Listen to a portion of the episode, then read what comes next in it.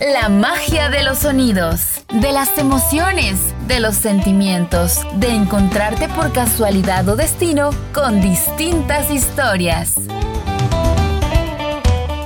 Serendipia Podcast GT presenta el audiodrama Revivamos a la Abuela Luna, inspirado en el cuento de Benjamín Chag.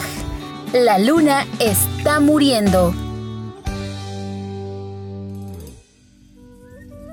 Cuentan los relatos que la luna nos rige, nos hace parte de ella cuando se muestra majestuosa en el cielo y resplandeciente en las noches de luna llena. Tantas historias han girado en torno a ella, de civilizaciones que la han admirado, estudiado e incluso adorado. En la antigüedad, el pueblo maya, antes de la invasión española, dedicaba el tiempo a estudiarla, observarla y a asombrarse de su majestuosidad. Así que habían hombres y mujeres dedicados a predecir cuándo la luna estaba triste y necesitaba que se le llamara para brindarle ánimo para que no muriera.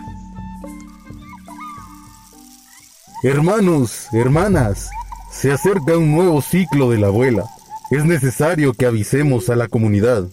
Vayamos con ellos y expliquémosle lo que sucederá en los siguientes días con la abuela luna. Así hacían los sabios astrónomos cuando se acercaba una luna llena. Había un eclipse o se presentaba un fenómeno extraordinario con los astros en el cielo para que la población no se alarmara. Vean, el sol se está ocultando. ¿Qué estará pasando? Hagamos sonar nuestros instrumentos para que los sabios del cielo nos digan qué está pasando. ¿Por qué está oscureciendo en el día? Así fue pues que la comunidad comenzó a sonar sus instrumentos. Sonaban sus piedras, herramientas de trabajo, ocarinas, hacían sonidos con las manos hasta que los astrónomos se presentaban con ellos.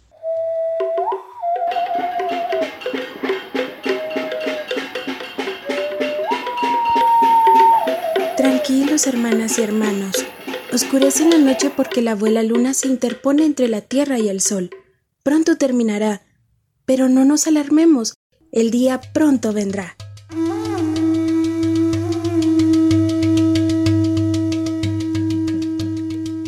La última luna llena, antes de la llegada de los invasores, la abuela estaba triste, se miraba apagada, no resplandecía en el cielo como era habitual. Los sabios y sabias entre ellos hablaban y decían.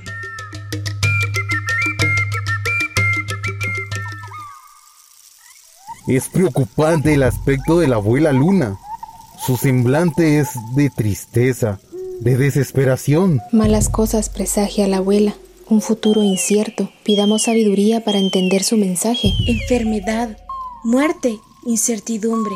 Hambre y mucho sufrimiento nos está dando en su mensaje la abuela luna.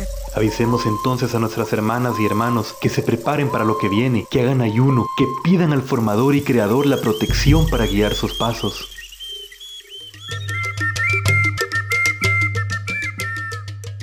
La comunidad fue advertida del peligro para que se prepararan porque algo estaba por suceder.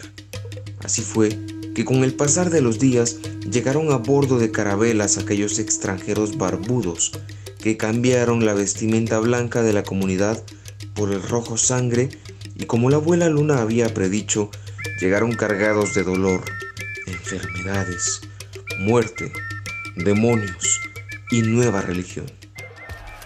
Ustedes hechiceros serán los primeros en morir. Brujos, ustedes invocan al diablo con sus ritos, no merecen la vida. En nombre de nuestra madre la iglesia, morirán.